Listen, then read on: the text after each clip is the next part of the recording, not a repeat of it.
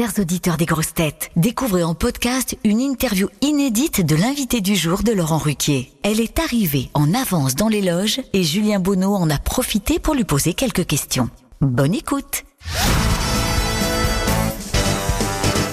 Marie-Paul Bell, bonjour, vous êtes l'invité euh, du jour des grosses têtes, on est ravis de vous recevoir dans l'émission.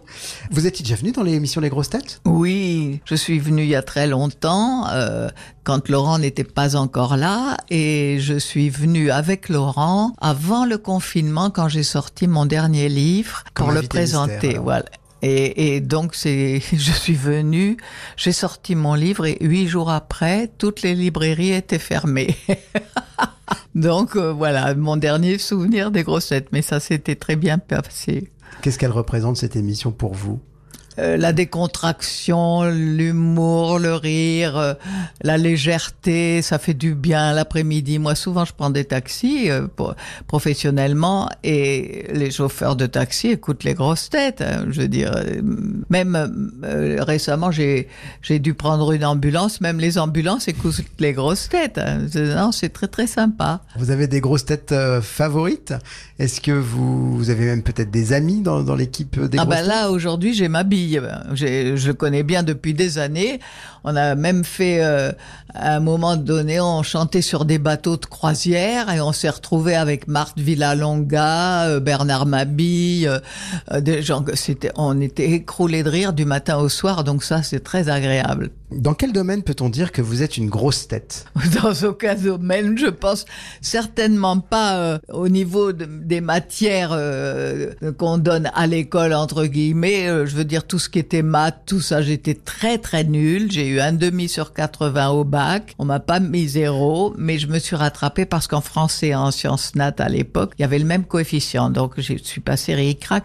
Mais euh, sinon, je pense que je suis à l'aise avec les mélodies. Je, je pense les mélodies euh, que je crée pour les chansons arrivent toutes seules. Donc, euh, je pense pas que ça soit une question de grosse tête. Je pense que c'est une question de, de don et euh, je ne suis qu'un réceptacle qui reçoit les mélodies. D'où elles arrivent, ça, j'en sais rien. Parlant de mélodie, euh, comment sont nées euh, les, chansons de ce nouvel album alors Un soir entre mille? Elles sont nées euh, au cours des années, comme je fête mes 50 ans de scène, là, ce sont des chansons qui parcourent plusieurs années, puisque j'ai mis beaucoup plus de textes personnels. Cet album est beaucoup plus, même autobiographique. J'ai raconté des histoires qui me sont arrivées, ou je les ai racontées avec Isabelle Maillot.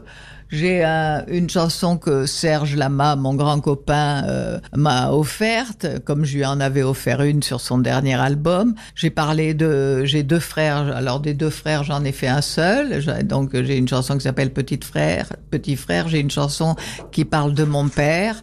J'ai euh, une chanson qui parle du moment où j'ai perdu ma mère. euh, et donc ça, ça fait plus de 40 ans. Donc euh, j'ai mis des chansons que j'ai jamais montrées que bon, il y a un moment où on se dit si je me livre pas maintenant, je me livrerai jamais. Donc voilà, j'ai tout mis dedans.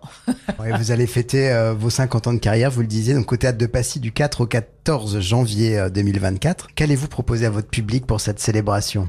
Eh bien, la même chose, des chansons de mes premiers albums que le public fidèle me réclame, des chansons du nouvel album, il y en aura plusieurs, des chansons euh, humoristiques, des chansons euh, nostalgiques, euh, des chansons plus graves que d'autres, et puis des chansons complètement décalées, euh, surréalistes, pour euh, s'alléger, rêver un peu. Il faut, bien. en cette période troublée. Quand vous regardez dans le rétro, quels ont été les- les moments les plus forts de votre carrière? Mon premier Olympia en 78, mon premier concert piano-voix au petit théâtre de 10 heures, et puis après euh, les prolongations au Casino de Paris. J'avais très très peur parce que je, je m'accompagnais avec mes musiciens depuis 25 ans et du jour au lendemain, sur les conseils de William Scheller, je me suis retrouvée seule au piano-voix et donc c'est la formule, si vous voulez, que, que j'utilise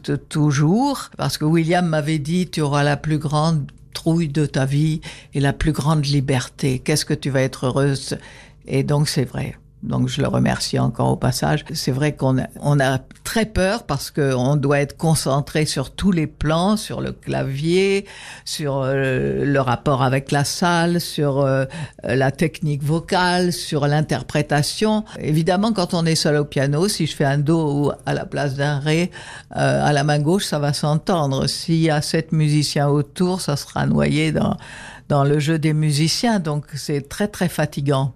Bah, merci Marie-Paul pour euh, ces confidences et on vous retrouve dans un instant dans l'émission. Vous aimez les grosses têtes? Découvrez dès maintenant les contenus inédits et les bonus des grosses têtes accessibles uniquement sur l'appli RTL. Téléchargez dès maintenant l'application RTL.